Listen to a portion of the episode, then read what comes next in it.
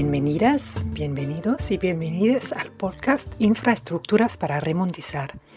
En este podcast escucharán cómo se crean, deshacen y rehacen los mundos a través de las infraestructuras. Junto con personas invitadas de diferentes lugares, imaginamos mundos con infraestructuras otras que quizás aún no conozcan.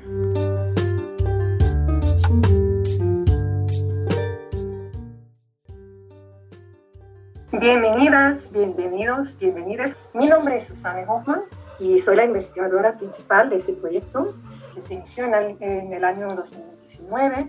Se ha podido realizar con la colaboración de un grupo de cuatro asistentes de investigación muy comprometidas. Y hoy está conmigo Astrid Paula Charela, la que nos va a contar un poco de los aprendizajes que hemos tenido a través de este proceso de investigación. Hola Astrid. Hola, buen día, eh, Susana. Bueno, Astrid es escritora y docente comunitaria. Ha acompañado procesos de aprendizaje y defensa del territorio en comunidades del Istmo de Tehuantepec. Ha colaborado en organizaciones como el CDH Tepeyac y servicios para una educación alternativa. Es parte de la red de defensoras y defensores comunitarios de los pueblos de Oaxaca y es licenciada en educación intercultural y maestría en, en desarrollo rural por la Universidad Autónoma de eh, Metropolitana y la unidad de Xochimilco en la Ciudad de México. Bueno, bienvenida Astrid, gracias por eh, participar en este podcast. Al principio voy a hablar un poco de qué trató la investigación. Nuestro objetivo fue entender cómo el proyecto de infraestructura llamado el Corredor Interoceánico del Istmo de Tehuantepec impactaba en las vidas de las mujeres ismeñas, es decir, las mujeres ahí residentes. Eh, ¿Qué es este proyecto de infraestructura, el corredor interoceánico del Istmo de Tehuantepec? El proyecto Corredor Interoceánico del Istmo de Tehuantepec, anunciado durante la campaña presidencial de López Obrador, ha sido promovido como un corredor de transporte vial y ferroviario multimodal que uniera el Golfo de México con el Océano Pacífico y se proyecta como una alternativa viable al Canal de Panamá, eh, en beneficio del comercio global, con el eh, con cual se pretende interconectar la circulación de mercancías y así estimular la economía local. Em, el corredor interoceánico incluye al menos tres componentes centrales. Eh, primero, la modernización y ampliación de los puertos de Coatzacoalcos en el Golfo y Salina Cruz en el Pacífico. segundo, el desarrollo de una nueva supercarretera. Y tercera, la mayoría, perdón, la mayoría em, de la conexión ferroviaria entre las dos, la construcción de parques industriales a lo largo de la ruta. Em, se proyectan entre, bueno, hasta 10 eh, polígonos, ¿no? a veces dicen 6, a veces 8, a veces 10, entonces hasta 10 polígonos industriales se, se proyectan em, en ocasiones denominados polos de desarrollo, también se dice polos de bienestar, eh, para recibir industrias de los sectores agroindustrial, eléctrico, electrónico, metal mecánico, plástico, papel, textil, confección, confección entre otros. Y eh, mediante el gobierno, eh, perdón, mediante el otorgamiento de incentivos fiscales se busca promover la llegada de inversión eh, privada en la zona. El proyecto implica una inversión total de 250 millones de pesos. De esos 150 millones provendrán del sector privado y 100 millones aportados por el eh, sector público. Bueno, eh, de la reciente publicación del presupuesto del actual gobierno para el año 2022, eh, sabemos que el proyecto transísmico recibirá 175% más que previsto anteriormente. ¿no? Em, en el discurso oficial, el programa del desarrollo del mismo de Tehuantepec generará empleos y condiciones de vida dignas para atraer y anclar a quienes huyen de la pobreza, ¿no? eso es el discurso. A largo plazo eh, se construirá infraestructura urbana, se brindarán eh, servicios educativos, vivienda, infraestructura para la investigación y el desarrollo tecnológico. ¿no? Esa es la promesa del proyecto. Pero esa también viendo todo ese complejo ¿no? de implicaciones, eh, porque por eso hace sentido que los movimientos sociales lo llaman un, megaproyecto, que últimamente va a ir mucho más allá de una línea de tren, una carretera o un gasoducto, ¿no? Bueno, es importante eh, también, también destacar que el actual proyecto del corredor transísmico eh, se asemeja mucho eh, a proyectos de infraestructura nacional anteriores, como por ejemplo el Plan Pueblo de Panamá, anunciado por el presidente Vicente Fox en 2001, el Programa para el Desarrollo Integral del Istmo de Tehuantepec en el gobierno de Ernesto Cedillo en 1996 y el eh, proyecto Alfa Omega presentado en 1978 bajo la administración del presidente eh, José López Castillo. ¿no? Ahí eh, hay, hay semejanza entre esos proyectos. Bueno, volviendo al enfoque de nuestra investigación, queríamos entender cómo el megaproyecto reactiva y refuerza conflictos existentes, ¿no? en, en la zona por ejemplo, de territoriales, ambientales, el crimen organizado, desigualdad de poder, etcétera, y cómo este conglomerado de conflictos eh, afecta en la seguridad de las mujeres. Entonces, nuestro enfoque em, fueron las experiencias eh, personales de las mujeres que viven en comunidades afectadas por el proyecto del corredor interoceánico.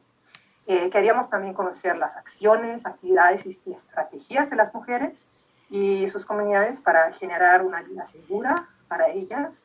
Eh, queríamos también conocer las necesidades de las mujeres y sus propuestas para poder vivir una vida segura en sus territorios.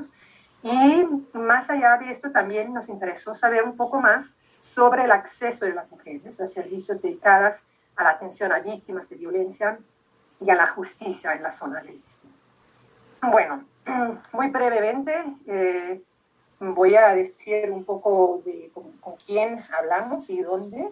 Hablamos no solo, pero sobre todo con mujeres viviendo en la zona del Istmo, de Tehuantepec.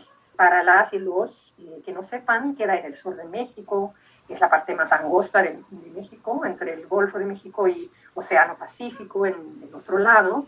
Entonces es ahí una región geográficamente caliente, caracterizada por vientos fuertes.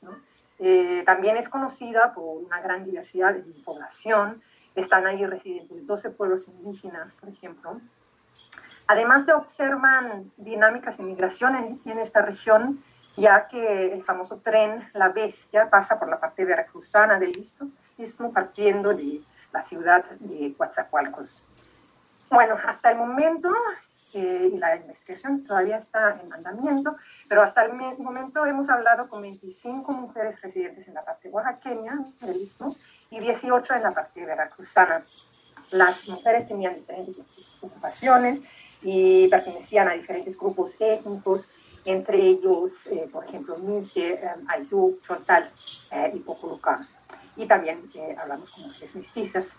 Bueno, hasta aquí voy a dejar mi pequeña introducción y seguir con las preguntas que tengo para invitada de hoy, Astrid. Bueno, queremos hablar un poco sobre cuáles fueron nuestros hallazgos de la investigación hasta ahora, eh, enfocándonos en la parte oaxaqueña, donde tú trabajaste. Y en particular, bueno, esta cuestión de información ¿no? sobre eh, y acceso a información en el contexto donde viven las mujeres, eh, sobre ese proyecto de infraestructura del corredor interoceánico. Em, ¿Qué información tenían las mujeres? Bueno, muchas gracias, Susan. Es, la principal fuente de información eh, con la que cuentan no solamente las mujeres, sino en general las personas en el istmo respecto a el proyecto del corredor interoceánico, se la encuentran en los medios de comunicación, en la televisión, en el radio, pero generalmente esta información viene de, digamos, eh, la principal fuente pues son las mismas instituciones de gobierno este, y generalmente todo es eh, como una especie de propaganda, ¿no? De, que habla de los beneficios, del desarrollo, de cómo les va a, a beneficiar este proyecto. Pero muy poco en realidad habla de las afectaciones que va a haber en la zona. Este, entonces, eh, por un lado eso, la información que hay, digamos que toda es a favor del megaproyecto. Y pero es como em, a gran escala, digamos, ¿no? Porque pues son, son medios de comunicación donde solamente las personas este, son receptoras, pero no, no hay un intercambio, no pueden hacer preguntas, ¿no? Y ya digamos que ahí en el territorio, a pesar de que ha habido eh, visitas por parte de eh, las personas responsables de estos proyectos, ha habido procesos de consulta.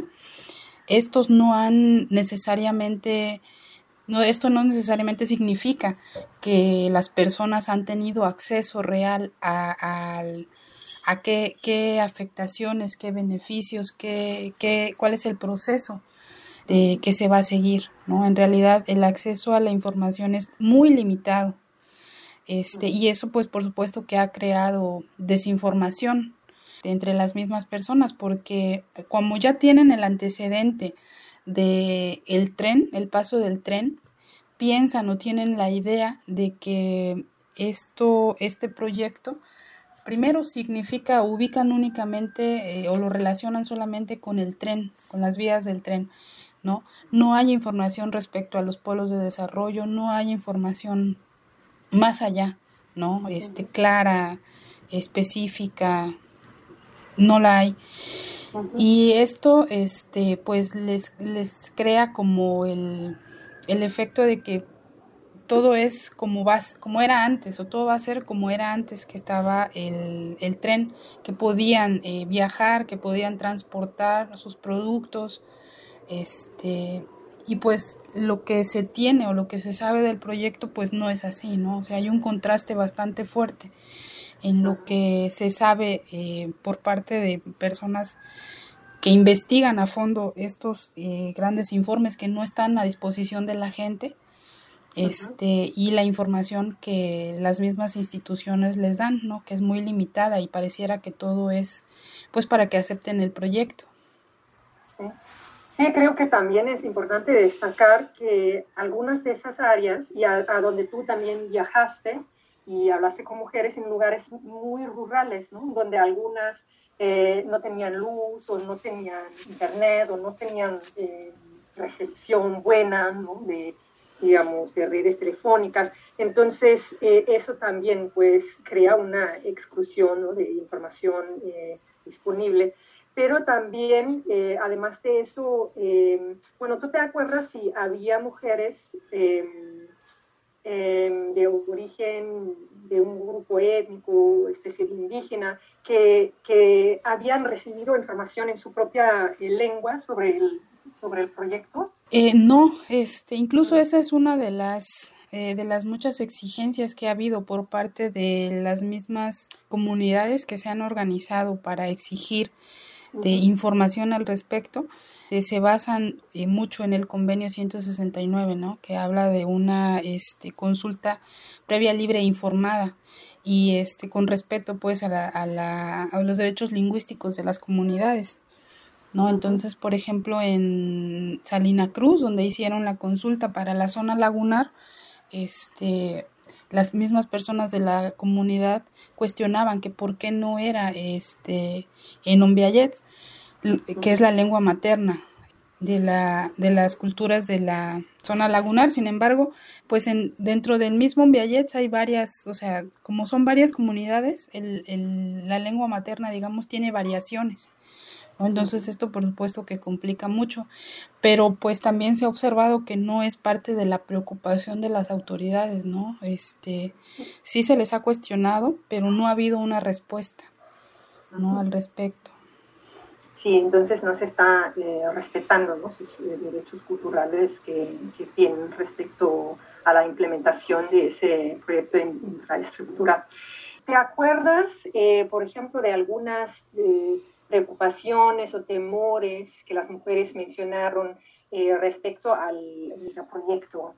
Bueno, me, imagino que ahí pues hubo una em, diferencia respecto a dónde estaban localizadas, ¿no? si estaban con su propia eh, vivienda, por ejemplo, afectadas, o si el proceso ya comenzó eh, de construcción en su área o no. Pero, digamos, de, de, cuáles preocupaciones o temores, te acuerdas que han mencionado las mujeres? Bueno, el, este proceso de investigación que llevamos abarcó desde Salina Cruz hasta casi eh, la zona muy cercana a Veracruz. Este, creo que la última comunidad fue Estación Ubero. Eh, las mujeres que entrevistamos estaban eh, o eran afectadas directas, es decir, que estaban muy cerca de, la zona de que, donde se estaban llevando los procesos de rehabilitación. Este, sin embargo, también por lo mismo que el, el, o sea, el tramo es muy largo y hay pues muchas comunidades donde está limitado el acceso y también por los mismos procesos de resistencia de las comunidades, el, este tema de la rehabilitación no se ha podido llevar tal cual, digamos, ¿no? Sino que se ha tenido que ver interrumpido y lo han hecho como por zonas. Es decir, que hay zonas donde sí hay mucho avance, respecto a la rehabilitación de las vías y hay zonas donde todavía no han podido pasar. Este, y bueno, y esto eh, digamos que condiciona estas preocupaciones en las mujeres. Por ejemplo, en Salina Cruz nos encontramos pues eh, con que la, la mayoría de las personas estaban preocupadas por su vivienda, ¿no? Porque lo que les habían dicho las personas, o sea, los trabajadores, que eran con quienes ellas únicamente habían podido contactar, les hablaban de que a partir de la vía había 15 eh, o 20 metros que iban a, a, este, a tener que desalojar y pues eso implicaba a veces la mitad de la vivienda, ¿no? Porque la vivienda pues estaba relativamente cerca. Y sobre todo su preocupación se centraba en eso, que no les estaban ofreciendo este, alternativas, es decir, que los fueran a reubicar o que les fueran a compensar de alguna manera, ¿no? Sino que simplemente les decían pues que tenían que desalojar y este y, las mujeres decían pues a dónde nos vamos a ir no si esta es mi casa y tengo tan veintitantos años de trabajo para construirla y eso es en, en los casos donde las eh, los, los, las actividades de rehabilitación iban como avanzando no en el caso por ejemplo de comunidades más alejadas que todavía ni siquiera llegaban de los procesos de rehabilitación sí había también como, como esta falta de información que no, no sabían en realidad cómo les iba a afectar, pues a la pregunta expresa de qué preocupaciones tenían, pues ellas decían que, que no había, ¿no? O sea, como que en ese momento no les preocupaba nada porque ellas no veían que estuviera pasando algo, ¿no? Y también eh, en otros lugares compartían que las afectaciones pues a la vivienda, pero también al entorno, al hábitat, como este, pues las vías del tren también eran un cruce para la gente, o sea, son la gente pasa, ¿no? Y si ya no iban a poder pasar, pues cómo iban a, o sea, les limitaba el acceso, la movilidad, ¿no? Para comerciar, para, no sé. ¿Hasta qué nivel dirías eh, que fueron tomadas en cuenta sus preocupaciones frente al megaproyecto por, bueno, por sus propias eh, comunidades en un lado y por otro lado por las autoridades. ¿Qué, dirías? Bueno, hay un problema respecto a la participación de las mujeres en este proceso, porque si bien eh, por zonas, digamos, ha habido consulta por zonas, ha habido visitas o hay algo de información, este, generalmente esta información se lleva a la asamblea de la comunidad cuando se lleva, ¿no? Porque se sabe pues que, la mayoría son comunidades que funcionan a partir de su sistema normativo interno, ¿no? Y esto implica que la información tiene que presentarse en asamblea. Eh, sin embargo, también se ha visto que la participación de las mujeres en la asamblea es muy poca o limitada, ya de por sí, ¿no? O sea, hay un tema ahí que este no ha, no todavía no hay eh, tanta participación de las mujeres en la asamblea o en los procesos de toma de decisión de las comunidades. Y eh, en este contexto del, corredor, digamos, eh, pues se ha visto también eso, ¿no? Que, que, la participación de las mujeres es muy poca en el sentido de que no asisten a la, a la asamblea por diversas situaciones. La principal pues es la cultural, pero también este, hay mujeres por sus mismas ocupaciones, digamos, ¿no? Porque tienen pues a veces doble o triple carga de trabajo en sus en su vida diaria que tienen que hacerse cargo de la casa, pero también de los hijos, pero también del trabajo. pues esto también les limita en la parte de, de poder asistir a una asamblea. No, como no asisten o como no, no hay como este, esta posibilidad de plantear, digamos, como en la asamblea sus preocupaciones, pues tampoco hay como parte de la misma comunidad o de las autoridades o de o incluso de las instituciones de gobierno, ¿no? No hay espacios que a ellas les permitan externar con las autoridades, ¿no? Eh, sus preocupaciones. Sí, entonces, digamos, vemos un panorama, digamos, en términos de participación o de toma de decisiones, donde las mujeres quedan básicamente afuera, ¿no? Y digamos, mm, no se ha tomado medidas de parte del gobierno eh, eh, como parte de la implementación de ese proyecto de desarrollo, digamos, inventar y implementar procesos eh, que faciliten la, inclusión de mujeres ¿no? en esos mm, procesos, digamos, de toma de decisión y, de información. ¿no? Eso es algo que, que notamos ¿no? fuertemente. Bueno, luego también uno de nuestros enfoques era la, la cuestión de, la situación de seguridad ¿no? que viven las, las, mujeres en la zona del istmo y en particular en ese momento durante la implementación del corredor interoceánico, ¿no? que en algunos lugares ya, ya se inició eh, prácticamente con obras eh, y en otras... Eh, pues quedan en, momentos de negociación todavía, pero vamos, ya está en andamiento en general ese proyecto y nos preocupábamos ¿no? sobre, esa, sobre posibles cambios en la situación de seguridad em, para las mujeres en ese momento. ¿no? Em, ¿Qué tipo de inseguridad o inseguridades mencionaron o sufrieron las mujeres con las que hablaste? Bueno, aquí es curioso porque cuando se abordaba este tema con las mujeres entrevistadas, primero eh, eh, les era un poco difícil ubicar la parte de la seguridad, ¿no? Este, a la pregunta de si ellas consideraban que estaban en una situación de riesgo o de violencia, la primera respuesta casi siempre era no. No, yo no, no salgo, este, no, mi casa, no sé. Pero ya cuando empezaban ellas mismas a compartir parte de su experiencia, en primer lugar, la parte de la violencia ejercida por, por sus compañeros eh, de vida, sus esposos o por la misma familia, estaba muy normalizada, ¿no? Este, por una parte, entre, me tocó entrevistar a una mujer que acababa de dar a luz y como dentro de la charla, así antes de la entrevista, compartió cómo había sido su experiencia y era una experiencia de violencia impresionante, ¿no? Porque la habían tenido este, en un lugar sin darle atención hasta que ella tuvo que contactar a alguien que conociera a alguien en el hospital para que la pudieran ingresar. O sea, toda una cuestión que yo cuando la escuché se me hizo impresionante, pero ella lo hablaba como con total normalidad, ¿no? Que eso era lo normal que pasara cuando una mujer tenía que ir a una institución de gobierno a que la atendieran. Por ese lado, sí, sí se, se observó eso, este, y ya cuando se hacía pues referencia a la parte de la seguridad como tal, eh, pues sí había casos donde las mujeres decían que había un incremento de la inseguridad en la zona, este, que sabían que había este, más robos.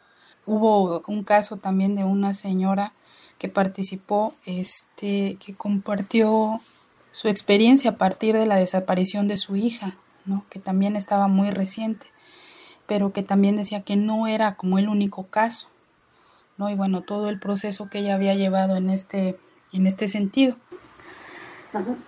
Creo que eh, la situación de violencia eh, eh, dentro de sus casas, pues es como cotidiana, lamentablemente.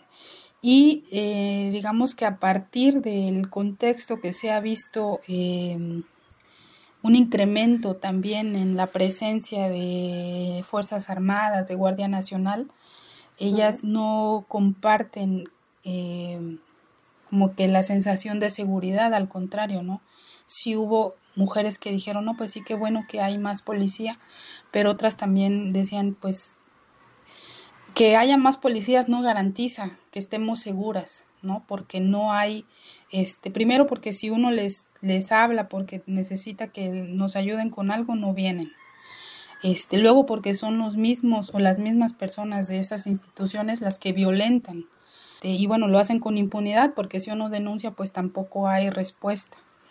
¿no? Aparte de, del miedo que eso implica. También había personas que externaron este miedo a cómo em, todo este proceso ha traído mucha, muchas personas de fuera, ¿no? que no conocen, porque eh, generalmente en las comunidades, pues casi todo el mundo se conoce y sabe, ¿no? Este, conoce a los vecinos, o sea, son familias que tienen muchísimos años viviendo ahí y se conocen entre todos. Pero cuando empiezan a llegar personas de fuera, pues también hay este, este recelo, ¿no? Que de dónde vienen, este, y cuando empieza a haber un incremento en la inseguridad, pues luego lo relacionan. Bueno, eh, antes ya tocamos un poco la, la, cuestión de afectaciones, pero quiero rezar a ese punto, Astrid. Eh, ¿cómo, ¿Cómo fueran afectadas por el proyecto infraestructura? ¿no? ¿En, en, qué forma concretamente? La principal afectación que ha habido hasta ahora o hasta el momento en donde se llevaron a cabo las visitas tenía que ver con el desplazamiento, ¿no? La afectación a las viviendas, el desplazamiento. Este, por lo mismo que hay falta de información, sí tenía que yo tenía que ser específica en el sentido de preguntar específicamente eh, si las afectaciones ambientales y las afectaciones sociales, o sea, por ejemplo, estos conflictos que hay dentro de las comunidades, porque hay gente que está a favor de la implementación del proyecto y hay gente que, que sabe o que tiene la conciencia de que no les va a beneficiar, ¿no? Y esto al interior de las comunidades sí crea un conflicto. Este, a partir de una compañera que que participa en la asamblea de manera muy activa este, y que además tiene eh, información por parte de organizaciones que han visto ¿no? esta falta de información que hay y que se han como encargado de o han tratado de, comunicar eh, o de informar los principales, las principales afectaciones. Entonces esta compañera lleva ese tipo de temas a, la asamblea, que además fue uno de los puntos donde hubo una consulta y esto que decías tú, ¿no? Recibe amenazas por parte eh, de la misma gente de la comunidad, ¿no? Este, por su participación, porque la, la, la gente que la agrede es gente que está o que quiere que se lleve a cabo este, la implementación de este proyecto. ¿no? Y entonces ella pues pasa por un proceso complicado este, donde ella se siente insegura y tiene que salir de, de su comunidad un tiempo. ¿no? Porque incluso hay, hay señalamientos pues directos, ¿no? Este, en general en este proceso de investigación, las eh, mujeres que se entrevistaron, eh, como cinco o seis más o menos, pertenecían o eran parte de algún movimiento o organización o comunidad que estuviera en resistencia a este proyecto y ellas son las que comparten este tipo de experiencia, ¿no? Donde han sentido que su vida, este, pues está en riesgo porque porque las han seguido, porque han recibido amenazas telefónicas, porque este su mismo em, proceso de resistencia eh, ha implicado que sean visibles de alguna manera, ¿no? Y que sean blanco, digamos, ¿no? De agresiones o de amenazas. Y generalmente este los impactos a los que se refieren las mujeres tienen más que ver con las cuestiones físicas. Eh, es decir, ahí en su, en su entorno, no solamente lo que tiene que ver con infraestructura, porque por ejemplo hablaban del problema del acceso al agua, ¿no? Este, de por sí ya la zona tiene una problemática con el agua muy complicada porque pues a partir de la implementación de megaproyectos como la refinería, eh, la mayor parte del agua de la región es para, para este tipo de proyectos. Entonces, sí comparten, ¿no? Que, que, tienen, que saben que si de por sí hay una problemática con el agua, el megaproyecto lo que va a hacer es agudizar esa problemática, ¿no? Y pues los impactos ambientales en la contaminación, en, este, en el entorno. Em, cuando hablamos con las mujeres sobre su situación actual de inseguridad que viven, también abordamos em, eh, la cuestión de servicios de apoyo ¿no? dirigidos a la asistencia a mujeres en situación de violencia disponibles en su municipio o en su región. Y Astrid, aquí nos puedes contar un poco cómo las mujeres viviendo en estas zonas eh, eh, rurales acceden a servicios de apoyo, ¿no? por ejemplo, médico, psicológico, jurídico y justicia por la violencia experimentada eh, qué tipo de obstáculos encuentran cuando buscan apoyo, buscan eh, justicia y em, qué necesidades tienen respecto a poder, poder estar a salvo y vivir una vida sin violencias. Bueno, ya hay una situación de vulnerabilidad previa, digamos, ¿no? A este, al contexto del corredor. Es decir, ya las mujeres de por sí ven limitado su acceso a la salud o a espacios de atención a mujeres en situación de violencia. No, no hay eh, dentro de las comunidades espacios institucionales o de organizaciones sociales que apoyen.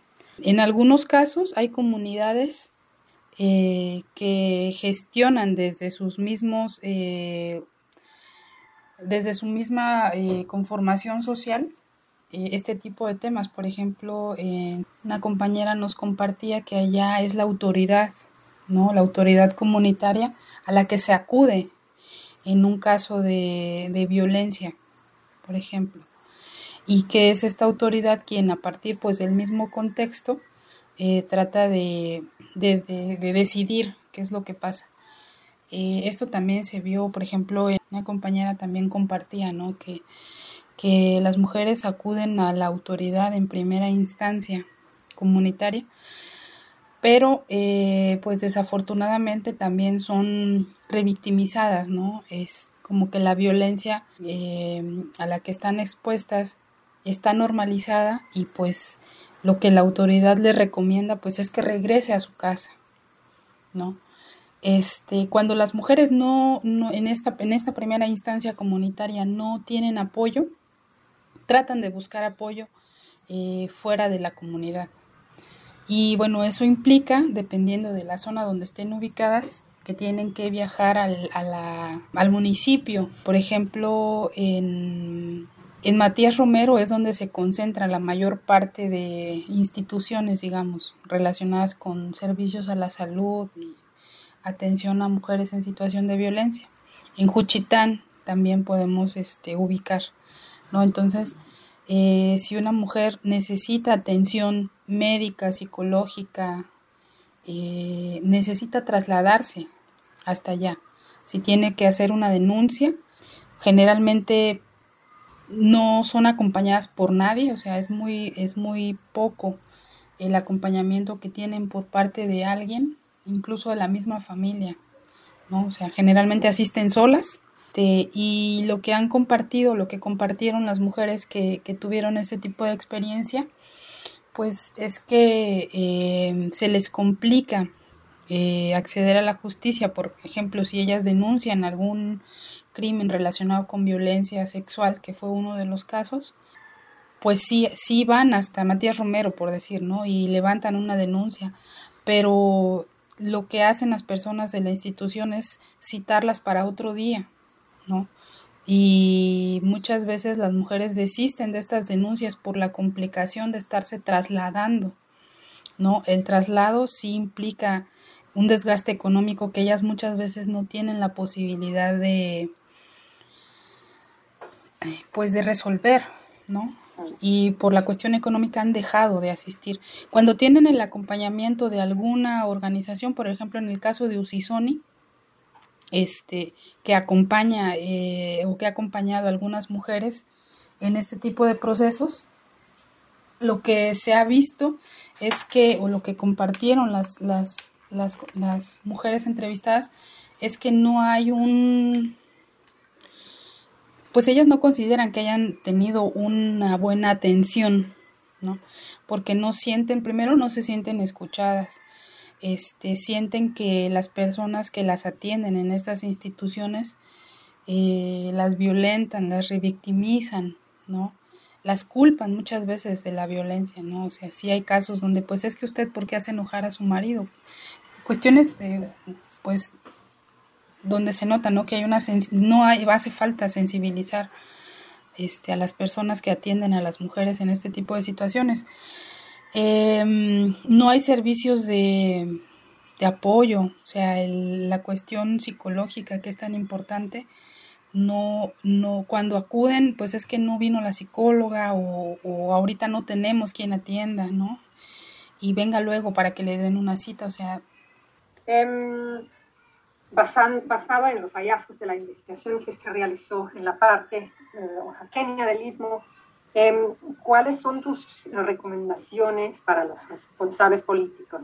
O sea, em, ¿qué tiene que cambiar para que las mujeres puedan vivir de forma segura? Por ejemplo, estoy pensando en cambios estructurales o institucionales, ¿no? Que serían necesarias, pero también sociales de la comunidad, por ejemplo. Em, ¿Y qué, qué, tendría que cambiar? Si escribiríamos, digamos, recomendaciones para los que están realmente a cargo de estos políticos en, situaciones, en posiciones de poder, ¿no? ¿Qué les diríamos? Sí, creo que ya hay una eh, estructura patriarcal que, sobre todo en las zonas rurales, marginadas, eh, vulnera y de una manera más grave ¿no? a las mujeres. Si hay eh, violencia por parte de las instituciones a la hora de que las mujeres solicitan atención a la salud, no hay acompañamiento, ¿no? Entonces, eh, sí creo que es necesario, pues, cambios, Desde las instituciones a la hora de capacitar quizás a las personas que están en, los, en estos lugares, pero también es necesario sensibilizarlas, o sea, no solamente darles las herramientas para que puedan atender a las mujeres, sino que pasen por un proceso de sensibilización, primero en cuanto a la atención eh, de población indígena, ¿no? Porque creo que no hay esa diferenciación, ¿no?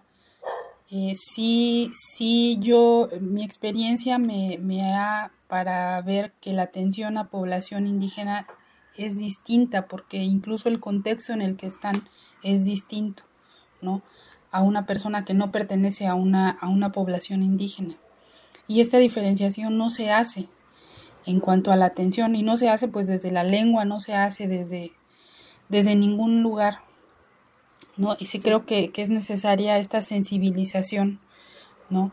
Este, que no haya revictimización otra vez, ¿no? Que la mujer no vuelva a pasar por un proceso de violencia. Ya viene eh, violentada, ya viene sensible y todavía, ¿no? Eso también a veces, eh, cuando uno les pregunta si, si quieren o tienen la intención de seguir, este, pues es que para qué, ¿no? O sea, ellas lo que ya no quieren es volver a, a ser violentadas sí es, es necesario, ¿no? Que, haya pues más eh, sectores que atiendan no solamente la parte de la salud y de la violencia física. Si es complicado encontrar un médico o una médico que pueda atenderlas, pues un psicólogo o una psicóloga es todavía más difícil. O sea, se supone que los centros sí cuentan, pero yo siento que no son suficientes. ¿No? Que tendría que haber más acompañamiento en los procesos de, este, pues de salud mental, ¿no? el acompañamiento psicológico, el acompañamiento jurídico también. No hay un protocolo eh, de seguridad. O sea, sí es necesario que se establezca un protocolo de seguridad que garantice que una mujer que asiste a denunciar primero no tenga que regresar con su agresor, ¿no? Porque eso es lo que pasa, sí, le levantan la denuncia y todo, pero bueno, venga eh, la siguiente semana, ¿y a dónde va esa mujer? Tiene que regresar forzosamente a su casa porque tampoco hay un espacio que le puedan ofrecer, ¿no? Y si lo hay, también es un espacio que, que de alguna manera las vulnera porque las saca de su contexto. ¿no? Y ellas ahí no tienen posibilidad de trabajar, no tienen posibilidad de acceder a, pues a su forma de vida, sobre todo las mujeres que pertenecen a, poblaciones eh, originarias.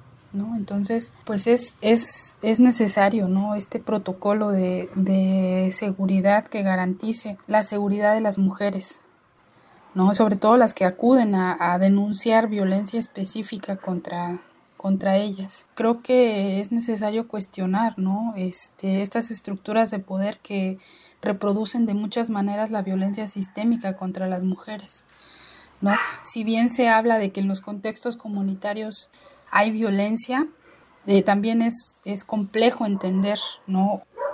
Creo que en este caso de los contextos comunitarios, pues sí es necesario un acompañamiento. En realidad son pocas las organizaciones y ahí son más las organizaciones sociales las que han entrado, las organizaciones civiles, ¿no? en el caso, por ejemplo, de Usisoni, que tiene una parte que acompaña jurídica, psicológica este, y médicamente a las mujeres. Y también hubo mujeres que en las entrevistas hacían referencia a Nashwin, que es una organización que también está en esa zona de Matías Romero, pero por ejemplo, más para acá, para el sur, digamos, pues solamente instituciones, ¿no? Como el DIF. Sí, se me hace que tocas aquí algunas eh, cuestiones súper eh, relevantes, ¿no? Primero lo de, creo, e, eso hay que destacar eh, muchísimo, ¿no? La necesidad de provisión de servicios en, en lengua indígena que el Estado forme una red de acompañantes o posibles traductores y acompañantes ¿no? de las mujeres que hablen su idioma. ¿no? Eso creo que es algo crucial. Y también, bueno, me acuerdo escuchando a las entrevistas que, por ejemplo, había muchas mujeres que hubieran preferido una intervención mucho más a nivel más bajo, digamos, ¿no? No involucrando eh, a instituciones estatales como, la policía o un juez, ¿no? Y ese proceso de que su eh, pareja o familiar luego acaba en, la cárcel, eh, realmente quisieran o, buscaron medidas mucho más, ¿cómo diríamos?, mucho más a nivel de mediación, de que haya a lo mejor, no sé, un grupito de personas en lengua originaria que pudiera um, estar a su lado, acompañar y intentar de influir en esa situación y, por ejemplo, en, una pareja violenta, pero digamos, no querían muchas veces pues tener que lidiar con las, bueno, con el Estado y sus lógicas y formas ¿no? De, intervenir en esos casos. En estos casos, por ejemplo, lo que o la experiencia que compartían eh, cuando interviene la autoridad comunitaria sí tiene mucho que ver, ¿no? En eso, porque trata de mediar entre las dos partes este, y de generar acuerdos en ese sentido, ¿no? Porque este, es como, como ha funcionado. En los casos donde ya no funciona, digamos, la intervención de la autoridad, es porque generalmente la otra parte, o sea, este, el hombre, si la mujer va a denunciar, el hombre es quien incumple los acuerdos, ¿no? Si llegaron al acuerdo de que ya no la iba a golpear, de que ya no iba a violentarla, el hombre continúa. Entonces es en estos casos cuando ya la autoridad le recomienda o le hace la recomendación eh, a la mujer, ¿no? Pues es, es necesario que, que que busque otro tipo de acompañamiento porque pues ya no está respondiendo a, los acuerdos que se hicieron en la, eh, dentro de la comunidad. Y bueno, en casos también de delitos graves, por ejemplo, como delitos sexuales, este, ahí inmediatamente la autoridad lo que hace es remitir a las instituciones de gobierno, ¿no? En estos casos. Em, ¿Cuáles alternativas al desarrollo eh, capitalista propusieron las mujeres? ¿Cuáles eh, infraestructuras consideraron útiles o deseables? ¿Cuáles como demandas o propuestas tenían el gobierno? En este caso también eh, a la hora de las entrevistas se nota una diferencia, ¿no? Por ejemplo, las mujeres que pertenecen a organizaciones que están en procesos de resistencia, lo que exigen es eh, la atención médica, la creación de espacios, ¿no? Que no hay dentro de la comunidad y que ellas este, ven que hace falta, ¿no? Centros de salud, incluso escuelas, ¿no? Infraestructura que beneficia a la comunidad pero también exigen como el respeto a, su a sus formas de vida. ¿No? En varios casos expresaron que este tipo de megaproyectos afecta su contexto porque modifica mucho de sus formas de vida. En el caso de las comunidades, tienen una forma de organización, su sistema normativo interno implica que las personas pasan por los cargos, ¿no? Es la misma comunidad la que gestiona los cargos religiosos, públicos, este, tienen regidurías en el mercado, regidurías de educación, todos dan su servicio, prestan su servicio, ¿no? en asamblea se decide quiénes se van a hacer cargo ese año de atender las necesidades de la comunidad, ¿no? Desde los servicios de limpieza, salud, educación, etcétera. Cuando eh, empieza la implementación de estos megaproyectos, lo que pasa es que empieza a desestructurar este, la organización comunitaria porque la gente ve como una posibilidad de progreso, porque ese es el discurso que llevan, ¿no? Cuando llegan a las comunidades a hablar de los megaproyectos, llegan con este discurso de desarrollo. Entonces, sí hay gente que piensa que salir de la comunidad a trabajar, eh, a ser explotado, bueno, a, a, vender su fuerza de trabajo en un megaproyecto, va a implicar un, este, beneficio para ellos. Pero este salir de la comunidad va a implicar que esta persona no pueda cumplir con los cargos eh, comunitarios. Si la persona tiene un cargo, por ejemplo, lo que pasa que cuando una persona tiene un cargo, eh, tiene una red, digamos, de apoyo de su familia que le va a ayudar a cumplir ese cargo, ¿no? Este, sea religioso, sea eh, público, político etcétera. Eh, en el caso de, hay personas que tienen que dejar de trabajar, o sea, no, no pueden cumplir con toda su jornada de trabajo, pero reciben apoyo de la familia para sacar adelante el cargo, porque saben que es un beneficio colectivo, ¿no? Y hay un apoyo colectivo. Pero cuando las personas ya tienen un trabajo en, por ejemplo, en la refinería, es muy difícil de que puedan cumplir con un cargo porque tienen un horario de trabajo que tienen que cumplir.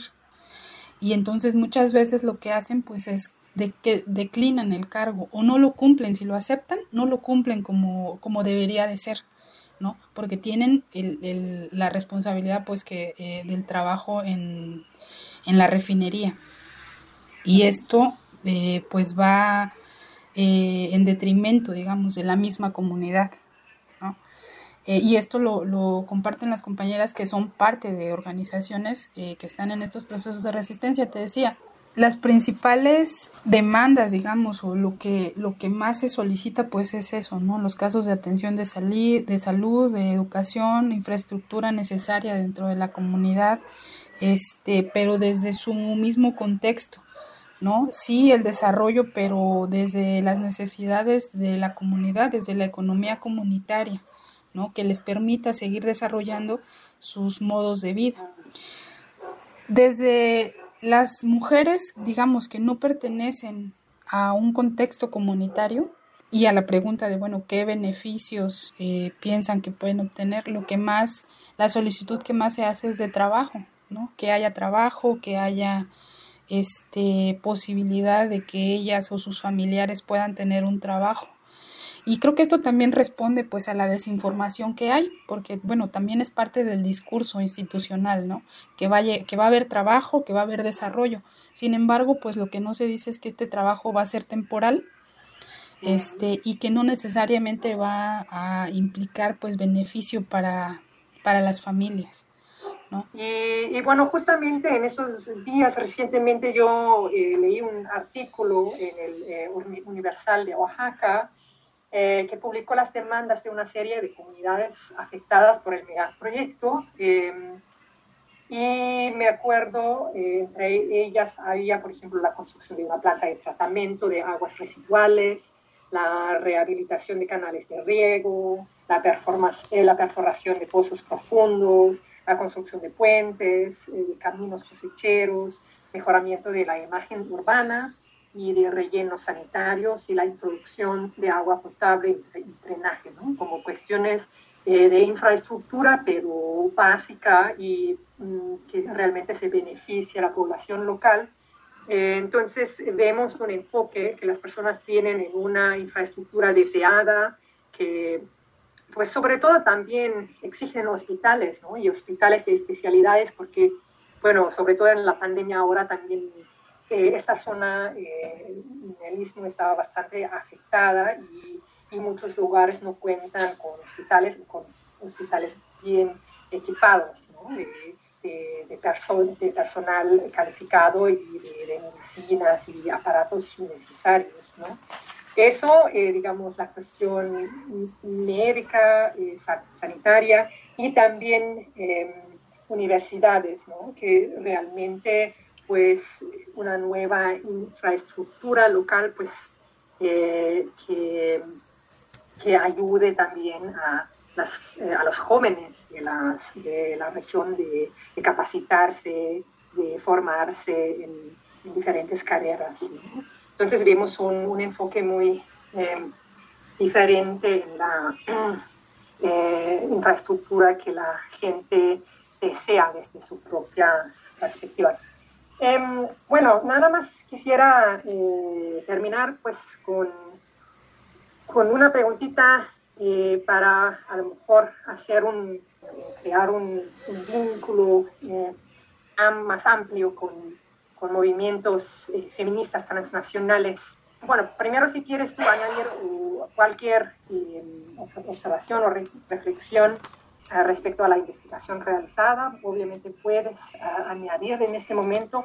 Y lo que a mí em, eh, me interesaría, ¿no? Como, ¿qué pueden hacer mujeres urbanas o de otras regiones del mundo para apoyar a las luchas territoriales, en particular eh, frente a la transición energética y del capitalismo verde eh, que, otra, eh, que, ¿no? que se reforzará o que reforzará aún más ahora el avance del extractivismo en territorios indígenas. ¿no?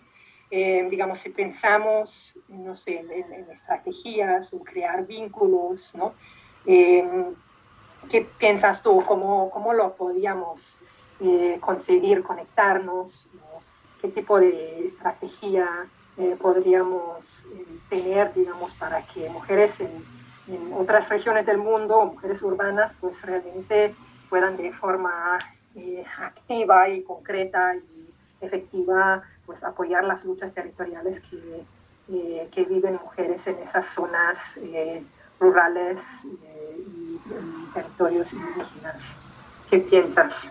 Del proceso de investigación mm, solamente me gustaría puntualizar que mm, eh, por una parte lo que se ha observado en el istmo em, es que estos procesos o estos, estos megaproyectos eh, que tienen pues ya muchos años implementándose en la zona crean procesos de vulnerabilidad empobrecimiento de las comunidades, explotación de los recursos y los bienes naturales como el agua y como la tierra, pero también tienen impactos eh, sociales y eh, culturales, sobre todo en las mujeres. ¿no? Ya eh, se ha visto que sí hay afectaciones diferenciadas.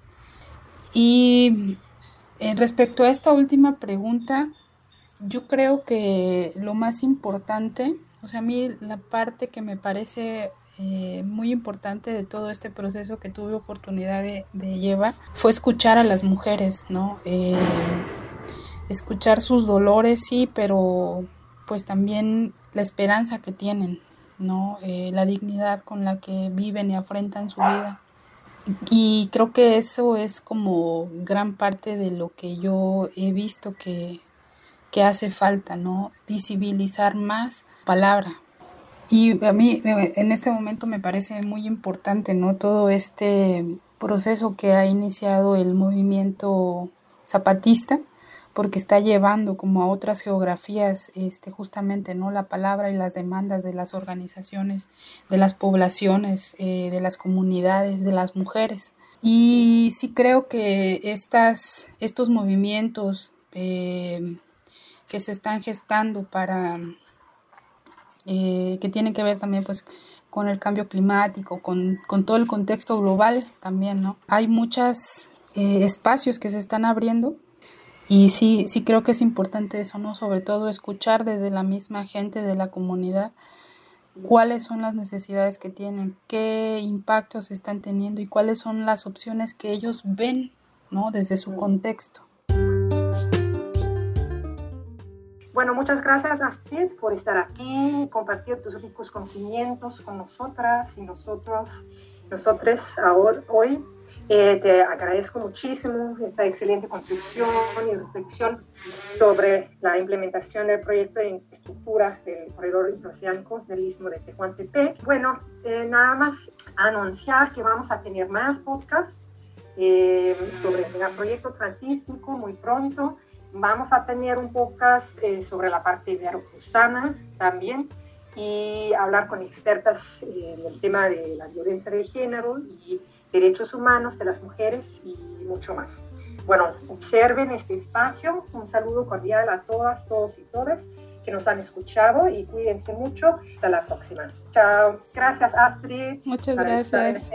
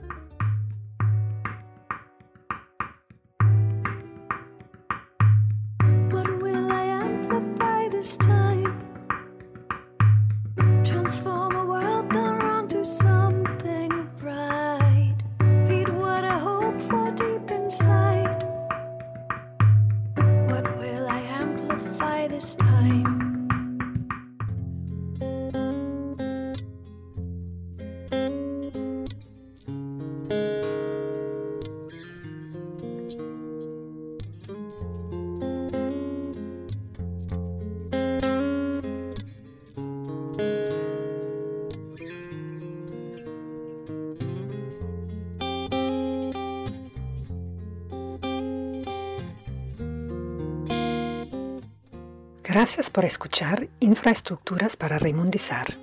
Este podcast utilizó música de Reisberg, Snowflake y Yabolinos. Caso que gusten obtener más información sobre los temas de los que hablamos hoy, visiten nuestro sitio web en www.infrastructure-rewildings.com.